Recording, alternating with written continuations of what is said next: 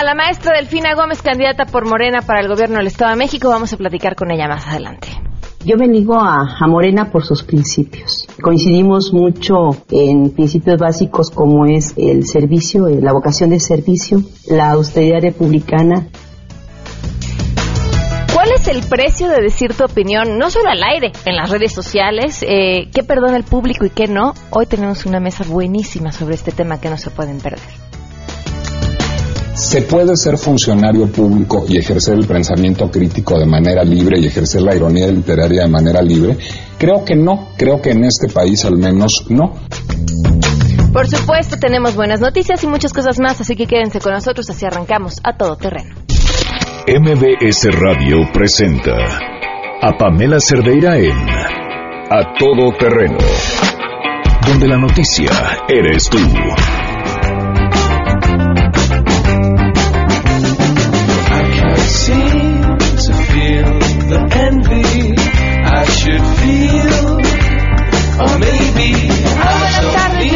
Todo terreno, muchísimas gracias por acompañarnos. Saludos a Javier García, Jacqueline Pedroso, eh, muchísimas gracias. Eh, también a Raúl Hernández, a Luis Celso Velázquez, que de temprano está, desde temprano están mandándonos mensajes, muchísimas gracias. Enrique Viejo. Eh, los, les pedimos que nos acompañen de aquí hasta la una de la tarde, tenemos muchas cosas que comentar. Adriana Vázquez, también por cierto, muchísimas gracias por escribirnos. El teléfono en cabina 5166-1025, el número de WhatsApp 5533-329585, el correo electrónico a todoterreno arroba mbs.com y en Twitter y en Facebook me encuentran como Pam Cerdeira. Vamos a arrancar de una vez con la información.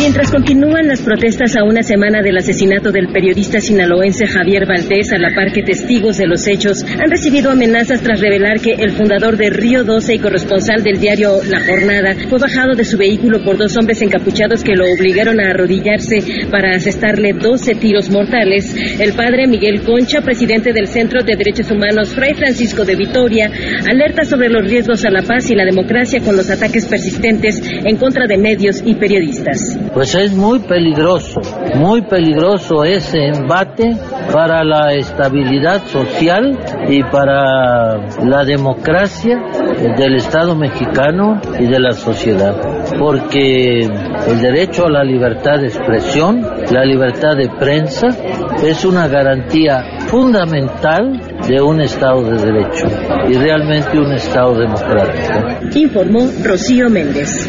El Instituto Mexicano del Seguro Social dio a conocer que recibió 11 propuestas técnicas y económicas en la licitación internacional del Servicio de Seguridad para los más de 2.200 inmuebles que tiene en todo el país. En conferencia de prensa, el director de Administración del Seguro Social, David Palacios Hernández, comentó que este proyecto tendrá una inversión de más de 3.200 millones de pesos, con lo que se esperan también ahorros por 189 millones de pesos. Nuestro contrato de seguridad tendrá una duración de 36 meses. Se va a realizar la contratación de manera plurianual. Pasamos de una licitación nacional a una internacional. El monto máximo de contratación de los 36 meses es de 3.271 millones de pesos. Al día de hoy estamos evaluando 11 propuestas de 9 grupos conformados por 22 empresas y el 2 de junio estaremos dando a conocer los resultados derivados de dichas evaluaciones. Estamos esperando ahorros por 189 millones de pesos como mínimo. Palacios Hernández precisó que el servicio de seguridad del IMSS no implica la contratación de policías armados, sino de personal para proteger y vigilar las salas de espera y los edificios. Informó René Cruz González. Gracias, muy buenas tardes. Les informo que la Procuraduría Federal del Consumidor emitió una alerta rápida en concurrencia con el llamado a revisión para los vehículos Audi Q5 modelos 2011 al 2017 que hizo Volkswagen México, toda vez que la compañía automotriz de origen alemán advirtió que existe la posibilidad de que el sistema de drenado del techo corredizo se deteriore debido a la filtración de agua, pudiendo originar que se humedezca el material espumoso que hay junto al generador de gas de la bolsa de aire y producir corrosión. Con ello, la bolsa de aire podría no desplegarse correctamente y en algunos casos expulsar fragmentos dentro del habitáculo, lo que podría causar lesiones a los ocupantes del vehículo. La alerta involucra a 6.700 74 vehículos que Audi ha comercializado en México, de acuerdo con los reportes que Volkswagen México ha entregado a la Profeco. Según la alerta, es posible prevenir esta condición no deseada mediante la revisión y, en su caso, reemplazando la bolsa de aire de cortina que se destina a la protección de la cabeza de los ocupantes. Les informa Carlos Reyes. A escasos días de que se lleven a cabo las elecciones en el Estado de México, Coahuila, Nayarit y Veracruz, diputados y senadores instalaron formalmente los trabajos de la Comisión de Seguimiento a los Procesos Electorales 2017. La comisión aún no cuenta con una mesa directiva, por lo que los legisladores acordaron esperar a que la Comisión Permanente resuelva este asunto para delinear su agenda de trabajo y desahogar lo más pronto posible los temas que les sean turnados. En este marco, la presidenta provisional de la comisión, Pilar Ortega Martínez, reconoció que el tiempo de trabajo será muy breve, aunque confió en que podrán cumplir con el objetivo de vigilar el desarrollo de los procesos electorales. Un breve, muy breve tiempo, como ya también se dijo, 12 días,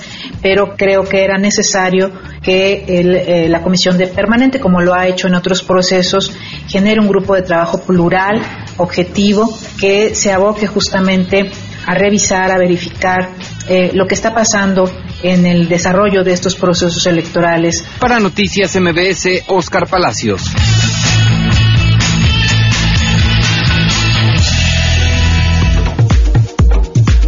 Y por supuesto tenemos buenas noticias. Chedragui presenta las buenas noticias. Ahorra choncho en la quincena del bebé en Chedragui del 11 al 24 de mayo. Ven y ahorra choncho en la quincena del bebé en Chedragui. Te damos 20% de descuento en toda la línea Baby Big y en todos los muebles para bebé de las marcas Infanti y Disney. ¡Córrele! Tienes hasta el 24 de mayo. Aprovecha estas y muchas ofertas más en Chedragui. Ahorra choncho. Super mexicano. La protagonista de las buenas noticias del día de hoy se llama Justina. Les voy a decir quién es Justina. Justina es el nombre de la robot creada por el grupo de estudiantes de la Facultad de Ingeniería de la Universidad Nacional Autónoma de México. ¿Cómo definirán si es la robot o el robot? ¿A partir del nombre nada más? Bueno, que Justina. Eh, ella va a participar en la Robocop 2017 que reúne a los mejores desarrolladores de robots inteligentes de todo el mundo. Es la ganadora del Torneo Mexicano de Robótica 2017 y va a viajar a Nagoya, en Japón, para demostrar en la Robocop sus habilidades.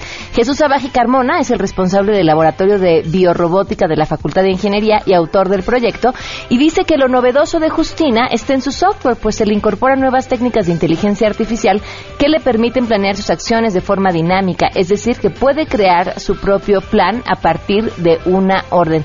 Eh, Justina ya había participado en la Robocop de Atlanta 2007, obteniendo el tercer lugar, siendo esta la primera vez que un equipo iberoamericano se subió al podio y en el 2016 pasó a la segunda ronda y en el 2014 y 2015 fue finalista. Pues mucho éxito a Justina que se encontrará en Japón. Otra de las buenas noticias del día de hoy tiene que ver con la quincena del bebé. Ya apúrense porque hoy termina. Eh, aprovechen, si están armando la recámara para recibir a su bebé o ya lo tienen y lo quieren consentir como se merece, la quincena del bebé Chedragui no se la pueden perder. Van a encontrar todos los muebles para bebé, marcas Infanti y Disney, con un 20% de descuento. Y además una gran variedad de productos de todas las marcas, las mejores marcas, con ahorros realmente chonchos para que reciban a su bebé con todo el amor que se merece. Ahorren choncho en la quincena del bebé en Chedragui hasta hoy, 24 de mayo. Ven y ahorra choncho en la quincena del bebé en Chedragui. Te damos 20% de descuento en toda la línea Baby Big y en todos los muebles para bebé de las marcas Infanti y Disney. ¡Córrele! Tienes hasta el 24 de mayo. Aprovecha estas y muchas ofertas más en Chedragui. Ahorra choncho. Super mexicano. Chedragui presentó las buenas noticias. Ahorra choncho en la quincena del bebé en Chedragui del 11 al 24 de mayo. Más adelante A Todo Terreno. Tenemos una mesa que no se pueden perder. Vamos a platicar sobre qué, qué ha dejado de tolerarse, qué opiniones no pueden decirse al aire porque podrías acabar hasta con tu carrera.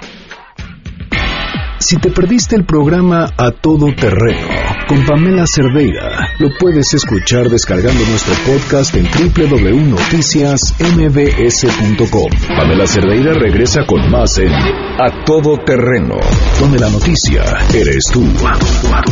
Marca el 5166125.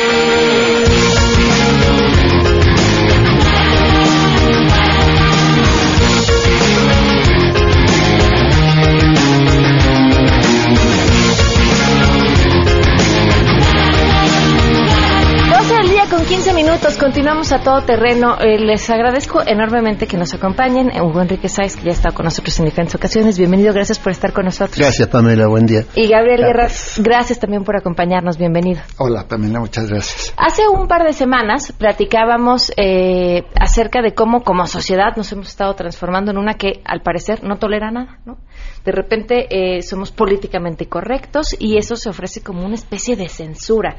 Eh, y hacia dónde nos llevaba. De hecho, en esta mesa está invitado también Nicolás Alvarado, pero nos dicen que está un poco complicado de tráfico. El, la importancia de que él estuviera sentado aquí, pues es que el ejemplo más claro de alguien a quien le costó su trabajo dar una opinión, ¿no? Así de sencilla.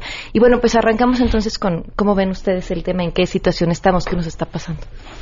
Mira, yo creo que, eh, Pamela, efectivamente, el tema de la corrección política eh, se ha ido extendiendo, no solo en México, no es un fenómeno que empieza particularmente en Estados Unidos, más incluso que en Europa, ¿no? Donde uno imaginaría Europa tan civilizada, tan... Bueno, pero Europa es más abierta en ese sentido, salvo algunos puntos muy específicos, eh, más relacionados con la Segunda Guerra Mundial, el nazismo, etcétera. Eh, y nos ha contagiado, yo creo que en, en los malos aspectos. Está muy bien prohibir y limitar ciertas cosas, yo diría que mínimas, que tienen que ver con incitaciones abiertas a una agresión contra alguien en particular o contra una institución en particular. Eh, no me parece que por sí solo un llamado a la violencia revolucionaria, por ejemplo, deba ser prohibido. ¿No? Porque entonces, bueno, pues entras ya en un tema ahí sí de libertad de expresión política. Pero lo que más me preocupa es esta parte en la que ya no puedes hacer una broma, hacer un comentario común acerca de una situación, digamos, que está en las noticias, que está en boca de todo el mundo, sin que alguien te pueda juzgar. Y te van a juzgar de un lado u otro. A mí me pasa mucho en redes sociales. Yo este, pues me gusta mucho tuitear y ando muy metido en redes y pues también por mi chamba. Eh, y creo que mi mejor medida del éxito, pero también es la mejor medida de lo que tú dices, es que para uno soy un vendido a la mafia del poder y para otros soy un López Obradorista absolutamente desaforado y que si yo pudiera nos regresaría este pues no sé si no sé cómo nos podría regresar al chavismo porque nunca hemos estado ahí pero eso haría yo. Entonces bueno eso te muestra la intolerancia y la falta y, y cierro con esto este primer comentario la falta de comprensión de la gente. O sea yo sí confirmo que la reforma educativa era urgente. Cada vez que escucho o leo algún comentario de alguien que de plano no entendió lo que leyó. Sea mi columna, sea mi tweet, sea otra cosa. O sea, sí tenemos un problema de comprensión de lectura muy, muy fuerte y eso sumado a la intolerancia, pues es una bomba atómica. Hugo. Sí, a mí esta normativa de la lengua me recuerda a 1984, la distopía aquella de Orwell, ¿no? Sí, claro en donde se reglamentaba tanto que se eliminaban palabras que eran como libertad, por ejemplo, ¿no? No, no figura la palabra libertad. E incluso Orwell al final de su libro pone eh, una orientación para decir que se tiene que hablar como duck speak, el graznar del pato, ¿no? En donde interviene la laringe pero no el cerebro. Es decir, que para hablar políticamente correcto, hay como que repetir eh, lemas, palabras que no te comprometan, porque te viene, eh, yo estoy en Facebook, no, no estoy en, Twitter, por ejemplo, pero te vienen ataques si tú utilizaste mal una palabra o sugeriste algo. Yo la otra vez escribí ante un ataque que recibí, iba a ser un chiste de gays, ah, pero mejor no. Iba a ser un chiste de macho, ah, no, pero mejor no. Eh, iba a ser un chiste de españoles, no, mejor no. Es decir, como bien dices eh, tú, Gabriel, eh, pareciera ser que el humor también está sujeto a una especie de índice, como si estuviéramos en la época en que la Iglesia metía a Descartes o metía a Galileo en el índice para prohibir que se hablara de eso. Para mí, como sociólogo, es es el efecto de una atomización de los grupos sociales.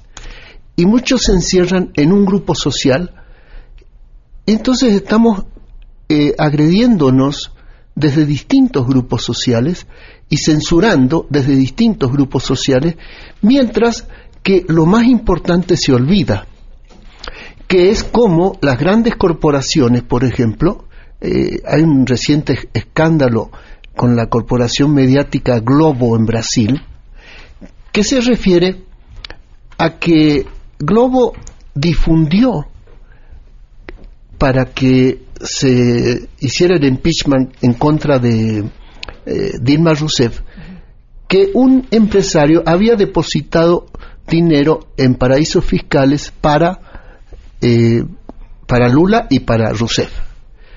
Lo cual ahora reconoce Globo que fue un error, que era falsa la información, que el empresario decía, los tengo listos para depositarlos, pero no los he depositado. Entonces, ahí entramos al tema de la posverdad, cómo se utiliza el idioma, la lengua, para impactar en los sentimientos de la gente más que en los hechos objetivos. Es decir, puedo denunciar un hecho, como hizo en el Brexit eh, quienes eran partidarios del Brexit, decir que el dinero de los ingleses se usaba en España para eh, financiar las corridas de toros y en Grecia para pagarle a los desocupados, ¿no?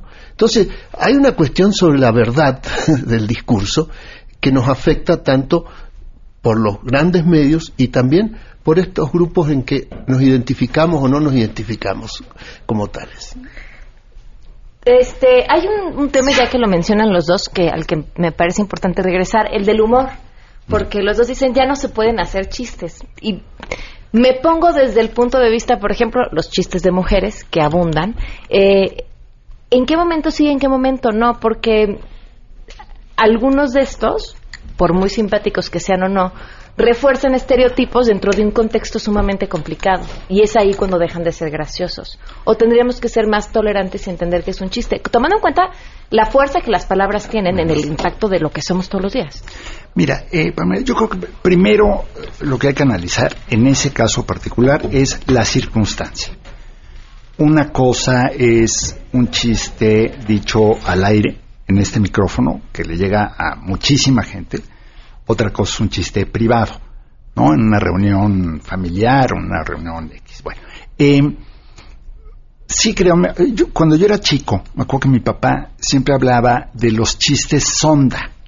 Y eran esos chistes que eran medio colorados para ver cómo reaccionaba la concurrencia.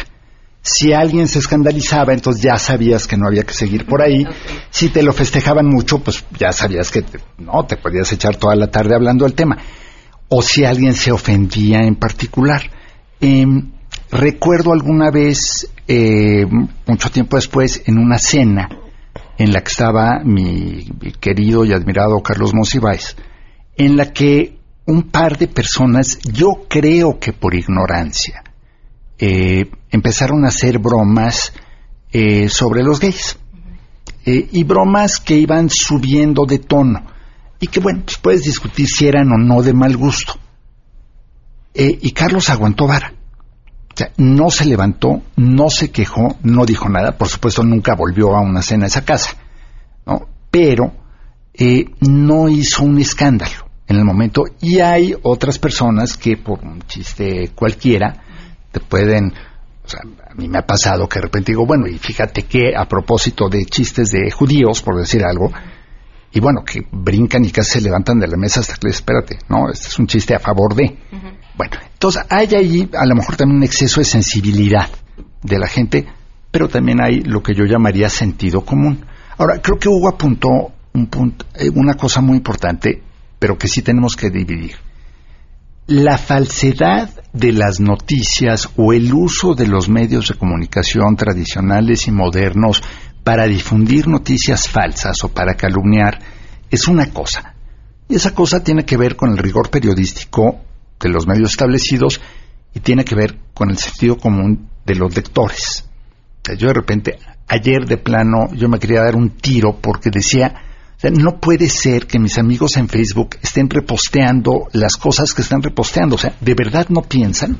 ¿De verdad no leen? ¿De verdad no se fijan que esta foto es imposible que sea real y que esta fuente, por Dios, ¿no? Este, tribilín chiquito, pues no, perdón, no es una fuente seria. Eh, entonces, esa es una cosa. Otra cosa son las opiniones. Y aquí yo creo que lo que tú señalabas al principio es, ¿qué pasa cuando una opinión se vuelve punible? Ya sea legalmente o ya sea, como fue el caso de Nicolás, y lamento que no esté aquí, además le tengo gran Está aprecio. para entrar ahorita por teléfono, de hecho nos está Este, escuchando. Sí, bueno, pues saludos Nicolás, pero ni modo, te tardaste, entonces yo ya voy a... No, hombre, querido todo Gabriel y querida. Pamela, lo que no censuré Además, fue un- mi un- brújula un crítico mental. de Juan Gabriel Llegué a la no merece de un minuto al aire. Me disculpo por ello. Ve, terminemos de, de- de escuchar lo que nos decía Gabriel. perdón. Entonces, a ver, eh, una cosa es la noticia falsa, que esa debería haber algún mecanismo de o de prevención o de eh, castigo posterior. Otra cosa muy diferente es la opinión. Y la opinión es la que yo sí siento que debería ser casi absolutamente libre. Y a lo mejor yo traigo aquí un defecto de origen. Eh, a mí me tocó vivir por distintas circunstancias en dos países comunistas. En mi época adolescente universitaria en Alemania Oriental, mal llamada democrática, y ya después, eh, en una época en la que fui diplomático, eh, me tocó vivir en la Unión Soviética, en el periodo de apertura de Gorbachev. La Glasnost. En la Glasnost eh, y en la perestroika, pero que todavía persistían muchas de las viejas prácticas y de los viejos temores. Y me di cuenta, ahí sí que directamente, de el enorme costo humano, social, intelectual de limitar la libertad de expresión y a lo mejor yo por eso, si tengo que pecar, pecaría más bien por el lado de permitir de más que por el lado de limitar. Nicolás, ahora sí te saludamos. Buenas tardes, te escuchamos. No, buenas tardes. Me disculpo enormemente por la confusión, pero aquí estoy con ustedes y no en cuerpo, sino en espíritu. Bueno, después de tu experiencia y de lo que te sucedió, ¿tú qué podrías agregar a este tema? Mira, yo no creo que haya sido punible una opinión. Eh, de entrada, bueno, pues, eh, lo que sucedió es que hay una institución que funciona mal, una institución que tiene, pues digamos, algunos vicios en su diseño institucional que no ha podido resolver y hubo, pues, una funcionaria que reaccionó de manera, pues, muy digamos en este tono de ser rehenes los funcionarios de los funcionarios de lo que se vierte en las redes sociales y esta institución es CONAPRED, es decir, CONAPRED, yo creo que por supuesto había una discusión y una discusión que me parece interesante dar y una institución que de, una discusión que de hecho voy a dar este viernes en un foro en el Instituto de Investigaciones Jurídicas de la UNAM sobre si el uso de ciertas palabras, independientemente de su contexto y de su intención, pues es, digamos, políticamente incorrecto o potencialmente discriminatorio o no. Pero esa discusión no se dio en el seno de CONAPRED, sino CONAPRED reaccionó, pues digamos, tratando mi caso como cosa juzgada y simplemente pues lo que hizo fue sin que hubiera una discusión previa, sin que hubiera un debido proceso, pues emitir unas medidas cautelares que pues después CONAPRED mismo tuvo que, admitir que no correspondían porque no había analizado el caso. Lo que es muy preocupante es que pues ahora vivamos en una suerte de universo plebiscitario en donde lo que se dice en redes sociales pues se erige en tribunal. Yo creo que ahí está sucediendo algo enormemente peligroso. A ver, se suma este un comentario del público que creo es importante leer. José Luis Ortega dice, no es intolerancia, lo que pasa es que antes solo la gente que tenía un micrófono podía y daba sus opiniones de asuntos que competen a todos. Ahora todos tenemos forma de expresar lo que pensamos y podemos estar o no de acuerdo con la opinión dada, sabiendo que no todos, pero muchos de estos tienen línea, aunque lo nieguen. Este, gracias, muchísimas gracias, José Luis. Eh, Hugo. Sí, eh, acá hay un problema que es cultural. Todas las sociedades tienen una heterogeneidad cultural muy grande. Entonces no se le puede imponer eh, un modelo de cultura que homogeneizara a todo mundo. Entonces, en, en los distintos contextos culturales, las palabras se usan con un valor diferente, ¿no? Entonces, eh, por ejemplo, mm, aquí dices una mala palabra en televisión y ¡pip! vas a la televisión argentina y se habla como carreteros, se habla como este sin que se haya sin que haya ese tipo de cosas, ¿no? Entonces también depende mucho del contexto cultural. Eh, yo creo que estamos viviendo en un contexto cultural demasiado autoritario que limita la expresión de la gente y que eh, nos fuerza incluso a una simulación del lenguaje. Eh, con respecto al humor que hablaba Gabriel, yo hace 40 años vivo en México, soy nacido en Argentina, y yo cuento chistes de argentinos, ¿no? O sea, papá, quiero ser grande, cuando sea grande quiero ser como tú. Ah, ¿por qué? Porque me admira. No, para tener un hijo como yo, ¿no? Entonces, si no asumes con humor y, no te diferencias del chiste, eh, vas a sufrir o vas a agredir al otro, ¿no? Entonces, eh, digamos que eh, hay que considerar esta heterogeneidad cultural porque el Senapred creo que tiene 33 casos de discriminación. La discriminación es cotidiana. Se puede combatir puntualmente así de pronto censurando a alguien. Eh, yo creo que hay que abrir un poco más las cosas. A ver, tomando entonces todo lo que nos dicen los tres, viendo que somos rehenes de lo que dice una mayoría en las redes sociales, de que muchos, en general, prefieren guardarse sus comentarios para evitar eh, los ataques o las opiniones. Entonces, ¿estamos condenados a ser un retroceso intelectual? Mira, yo creo que eh, en la medida en que limitamos el uso del lenguaje y la libertad de expresión, limitamos las ideas, limitamos el intercambio. Eh, yo, cuando alguien me lo pide, que alguien me dice, oiga, recomiéndeme qué leer o qué seguir, o cuando tengo la oportunidad de hablar frente a un grupo de universitarios o de jóvenes preparatorianos o de lo que sea, eh, digo, siempre lean algunas cosas con las que no estén de acuerdo. ¿no? Y yo creo que uno tiene que tener, de hecho, es una, una idea que yo retomé eh, de un texto en un medio estadounidense, en el Wall Street Journal, este, porque en eso sí soy maniático, obsesivo, sí me gusta citar todas mis fuentes, este, hace muchos años.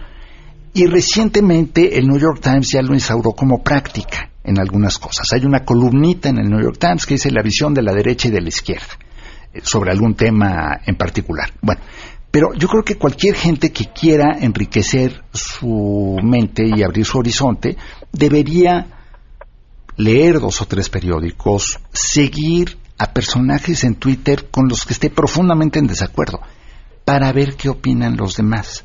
Yo eh, no, no lo presumo, simplemente constato.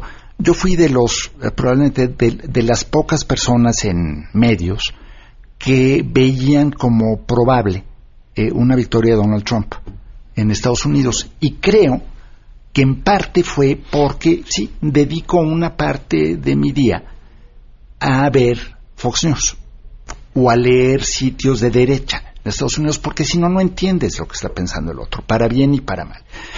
La cosa que verdaderamente me preocupa de México es, a ver, el, el Senapred tiene, yo creo que debería tener tal cantidad de asuntos urgentes, dramáticamente urgentes que hacer, que ocuparse del texto de Nicolás Alvarado sobre Juan Gabriel es verdaderamente una pérdida de tiempo. Eh, el caso de Marcelino Perello, que recientemente estuvo muy en el, en el aire, es distinto, porque Marcelino Perello estaba haciendo tal vez una apología del delito.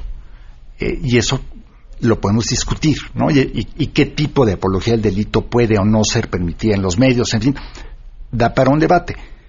Escribí un texto al respecto en el Universal hace algunas semanas y ¡pum! me cayó una crítica fulminante de una persona, no recuerdo el nombre, este analista de medios, y decía que yo estaba condonando las conductas de Pereyó este, y exculpando y hacía luego todo el listado de los agravios este, morales y legales de Pereyó, cuando el primer párrafo de mi artículo decía, me parece reprobable, execrable y condenable lo que dijo Pereyó. Pero el tema de fondo es la libertad de expresión. Y ya luego me, me iba yo al, al caso de Nicolás, curiosamente. Entonces, ahí es donde entramos a la cuestión de la comprensión de la lectura.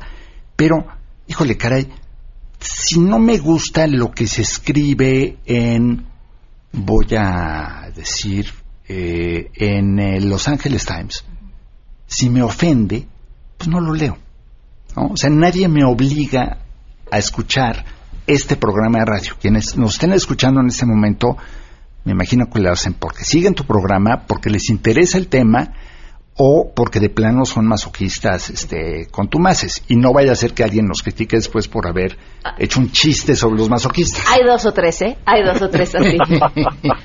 Nicolás, me quedan un par de minutos. ¿Algo que quieras agregar? Sí, yo, yo estaría absolutamente de acuerdo con Gabriel y yo también diría que en el caso de Marcelino Perello, pues digamos, con APRED y la UNAM a lo mejor reaccionaron al revés que conmigo, pero de manera igualmente preocupante, igualmente rehén de las redes sociales. Levantó tanto, tanta polémica mi asunto y cómo se comportó CONAPRED con respecto a mi asunto, que entonces CONAPRED vivió una suerte de pasmo con respecto al asunto de Marcelino Perello, actuando de manera, pues digamos, muy alevosa y sin debido proceso en mi caso. En el caso de Marcelino Perello, en donde yo estoy de acuerdo con Gabriel, hay un ejercicio de apología del delito ahí, simplemente decidió no atender el caso, no ocuparse de ello. La UNAM lo mismo, pues no apareció a atender el caso en un primer momento, sino simplemente digamos, eliminar el programa de radio de Marcelino Perello, pero no tocar su plaza en el Museo Universitario del Chopo, no tocar eh, su desempeño como maestro en la Facultad de Ciencias. Entonces, yo creo que en ambos casos, digamos, hay un pecado, en un caso por exceso y en el otro caso por omisión, que tiene mucho que ver con el cuidado de la imagen de las instituciones ante la opinión pública. Y creo que más importante que la opinión pública es el debido proceso hay leyes, hay reglas de, funcionamiento de las instituciones y creo que todos en una democracia debemos estar sometidos a esas reglas, pero al mismo tiempo tenemos derecho a un debido proceso. Claro. Bueno, pues les agradezco a los tres que nos hayan acompañado y quedamos pendientes para retomar esta conversación que creo que necesitamos como tres programas completos. Efectivamente. Muchísimas gracias, por acompañarnos. Gracias, Nicolás, también. Gracias, Pamela, y les mando un abrazo. Gracias. Igualmente. Gracias. 12.38, volvemos. Pamela Cerdeira es a todo terreno. Síguenos en Twitter, arroba Pam Cerdeira. Regresamos. Pamela Cerdeira está de regreso en A Todo Terreno. Únete a nuestra comunidad en facebook.com, diagonal Pam Cerdeira. Continuamos. 12 el día con 44 minutos. Oigan, rápidamente les cuento, porque este verano, ¿se, se les antojaría ir a Europa? Digo, aprovechando que está Bueno, aquí de que la. Harrison. ¿Cómo no, no? Pero ya. Así para el verano. Bueno, pues pueden hacerlo con puntos Premier. Con 120 mil puntos Premier por persona pueden disfrutar de un verano memorable. Y esta invitación es exclusiva para los socios Club Premier, en la que pueden disfrutar de, ahí les va, boleto eh, premio en Aeroméxico, México, Madrid, México. La experiencia de un check-in VIP, traslados domicilio, aeropuerto, domicilio con Cabify. Y además, sorpresas y regalos a bordo del vuelo. Pueden adquirir su vuelo llamando al 15 19 40 40 en un horario de 8 de la mañana a 10 de la noche durante todo mayo. Y si tienen una tarjeta American Express Aeroméxico, van a tener además un precio especial y la oportunidad de viajar en cabina Premier. Ahora dirán, yo no soy socio, no se preocupen, se pueden inscribir. Entren a clubpremier.com ingresan sus datos y listo, gratis, ya son socios de Club Premier. El punto es sorprendente. Ahora sí, bienvenidas, ¿cómo están? Muy bien, gracias, Pamelita. Gracias por acompañarnos. Eh, hoy vam- vamos a hablar de los avaros. Sí, así es, de la personalidad 5 y la pasión de la personalidad 5, que es la avaricia. Ok. Entonces, la personalidad 5 se le conoce como el observador. Son personas que viven en la cabeza. ¿Te acuerdas que hay unas personas que viven más en la cabeza, otras en el corazón y Ujú. otros en el cuerpo? Estos viven totalmente en la cabeza. Son esas personas aisladas, calladas, observadoras, eh, tímidas, serias, que a veces dices, bueno, este por qué no saluda, Eh, llega derechito y trata de no ver a nadie, este, habla muy parco, sí, no, tal vez, ¿cómo te fue? Bien, ¿con quién comiste? Personas, o sea, que dices, bueno, ¿por qué, por qué contesta tan, tan parcamente, eso es un 5, porque viven mucho en la cabeza, les gusta estar solos y vamos a hablar de su pasión, de la parte negativa de que, es la avaricia. La avaricia inicia porque el niño chiquito empieza a querer tener menos necesidades porque siente que no se las van a satisfacer. Y entonces dice, no, si siento poquito, tendré menos problemas para que me den lo que necesito. Y empieza a generarse con esa idea de que sí, yo tengo poco, entonces lo poco que tengo lo voy a cuidar mucho. Por ejemplo, si alguien dijo, tengo muchos puntos en Aeroméxico y le duele el codo gastárselos, no, o no los esas personas, es que es eso, y es de información igual, porque la gente dice, ay no, hay veces que somos avaros con el tiempo. Que ay, me invitó mi mamá, ay, qué flojera gastar mi tarde en eso. Esa es avaricia. O la avaricia de la información que te pregunta la comadre, ¿me das la receta de tal cosa? No, no se la voy a yo dar. conocí a alguien así. Así vive el avaro siempre, con la emoción, con la información, el dinero es secundario, no es lo único en lo que puede ser avaro. Aunque sí hay muchos millonarios que son avaros. o sea, que los grandes millonarios dicen, ¿por qué son, por qué son millonarios? Porque, son avaros, porque, no lo, porque lo cuidan y no lo gastan. Sin embargo, también esta avaricia es este, este anhelo de ser independiente, que yo no quiero depender de nadie en la vida. Entonces voy a tener mis propios recursos para vivir y ser autosuficiente y no compartir con nadie. Entonces viven con muy pocas cosas. Quizás tienen dos pantalones, unos tenis, eh, sus libros y dices, bueno, pero ¿por qué, por qué se le llama avaro si vive con tan poco? Ahora, ¿qué, qué forma tan chiquita de vivir, ¿no? en, general, y no solo porque vivan por, con tan poco, sino que también den y compartan tan poco. Y todo mundo tenemos un poquito de avaro. Sí, claro. O sea, te, como dice Adelaida, hay que ver si es avaricia en tu tiempo, en tu energía, en tus emociones. Estos, estos cinco, este, les cuesta mucho trabajo abrazar, apapachar, estar cerca, porque es, no me vais a lastimar. ¿Cómo te cachas? Pues mira, primero te tienes que cachar qué tanto te acostumbras a separar y distanciar para entender el mundo que te rodea. Esa es una, una manera de entender cómo el 5 necesita distancia para entender. Eh, cada vez que tiene un problema emocional, huyo, me voy hacia arriba y digo, ah, me, despego a la gente. Esa es una manera de cachar. Otra manera es que te gusta atesorar ciertas cosas. Pueden ser a lo mejor cámaras fotográficas, a lo mejor cuadros, a lo mejor autos, a lo mejor este cachivaches, este revistas viejas, pero quiero tener mucho de eso que a mí me encanta y no lo quiero compartir. Y como decían, pueden ser recetas de cocina, como pueden ser libros. Hay mucha gente intelectual que está, por ejemplo, los Starbucks están llenos de cinco, así están metidos con sus computadoras y su información esos son los que no te voltean a ver ni nada. Y bueno, tips, si te cachas que eres avaro, aprende a ver, vives en carencia, estás pensando que no hay nada, y entonces empieza a ver todo lo que puedes dar que sí tienes, porque creen que no tienen nada y que entonces el mundo les debe. Si tú cambias esa creencia y empiezas a ver que sí tienes mucho que compartir con el mundo, dejas y empiezas a relajar esa, Exactito. Y el 5 tiende a descuidar a su familia, tiende a descuidar a sus hijos. ¿Por qué? Porque le gusta estar solo con él y conmigo. O sea, así es. Yo me mi conmigo y no quiero darme a nadie. Si ustedes quieren aprender más sobre el Enneagrama, no se pierdan los sábados aquí a las 12 del día, Enneagrama Conócete, y también en Twitter y en Facebook, que la sigan.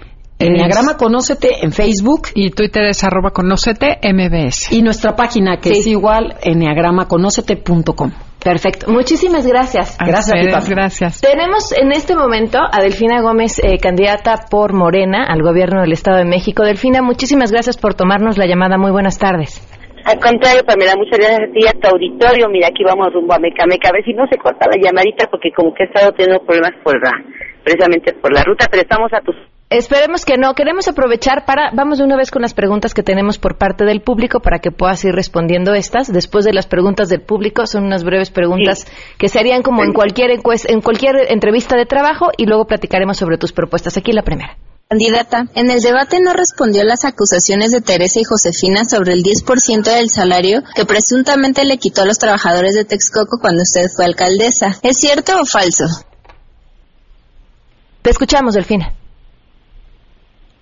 ¿Se nos cortó la llamada? Vamos a una pausa que debemos de volar e intentamos volvernos a conectar. Si te perdiste el programa A Todo Terreno con Pamela Cerdeira, lo puedes escuchar descargando nuestro podcast en www.noticiasmbs.com. Estamos de regreso. Síguenos en Twitter, arroba Pam Cerdeira, todo terreno, donde la noticia eres tú. Continuamos. Young Money.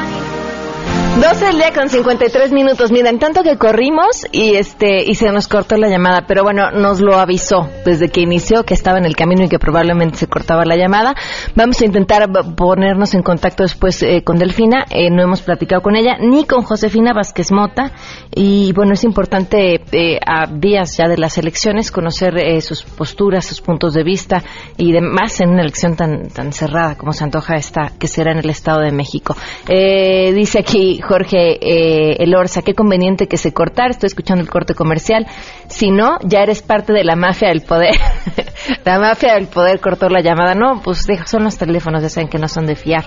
Este, muchas gracias también por sus comentarios sobre la mesa eh, que estábamos eh, anteriormente hablando. Ricardo León dice, mañosamente no volvió a contestar Delfina. Eduardo Reyes, a que Delfina, sobre aviso no hay engaños. Sí, yo digo de verdad, miren que sí me ha pasado momentos en los que te colgan el teléfono, pero sí creo que los celulares, pues todos hemos tenido una mala experiencia eh, con, con, ellos en diferentes momentos. Y bueno, sobre la mesa anterior que teníamos, sobre la libertad de expresión y todo lo que sucede alrededor de ella, sobre todo gracias a las redes sociales, eh, me escriben aquí, dice, yo creo que el caso de Nicolás Alvarado solo es la respuesta de nuestra ignorancia y con tristeza la CONAPRED tiene que apoyar esa idolatría que la televisión y el gobierno crean para que continuemos siendo intolerantes, faltos de respeto y exigiendo tonterías. Claudia escribe y dice, yo creo que se avanza cuando se educa.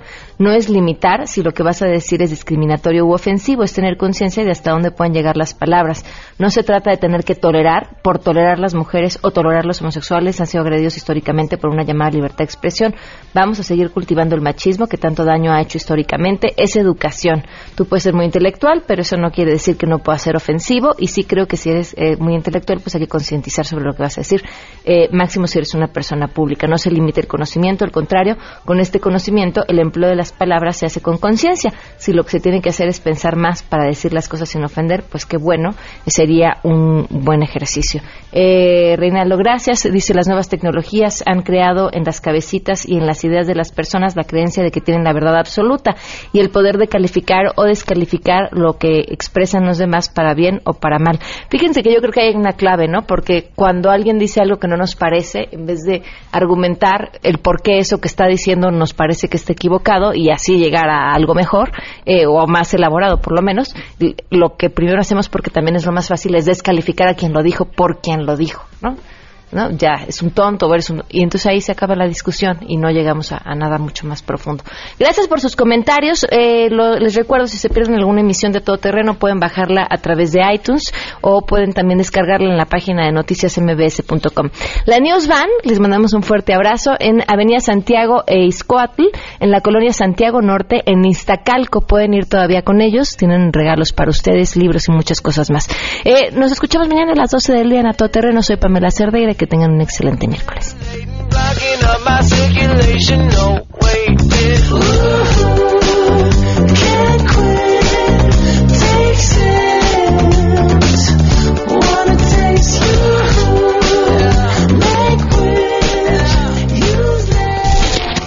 MBS Radio presentó a Pamela Cerdeira en A Todo Terreno te esperamos en la siguiente emisión, A Todo Terreno, donde la noticia eres tú.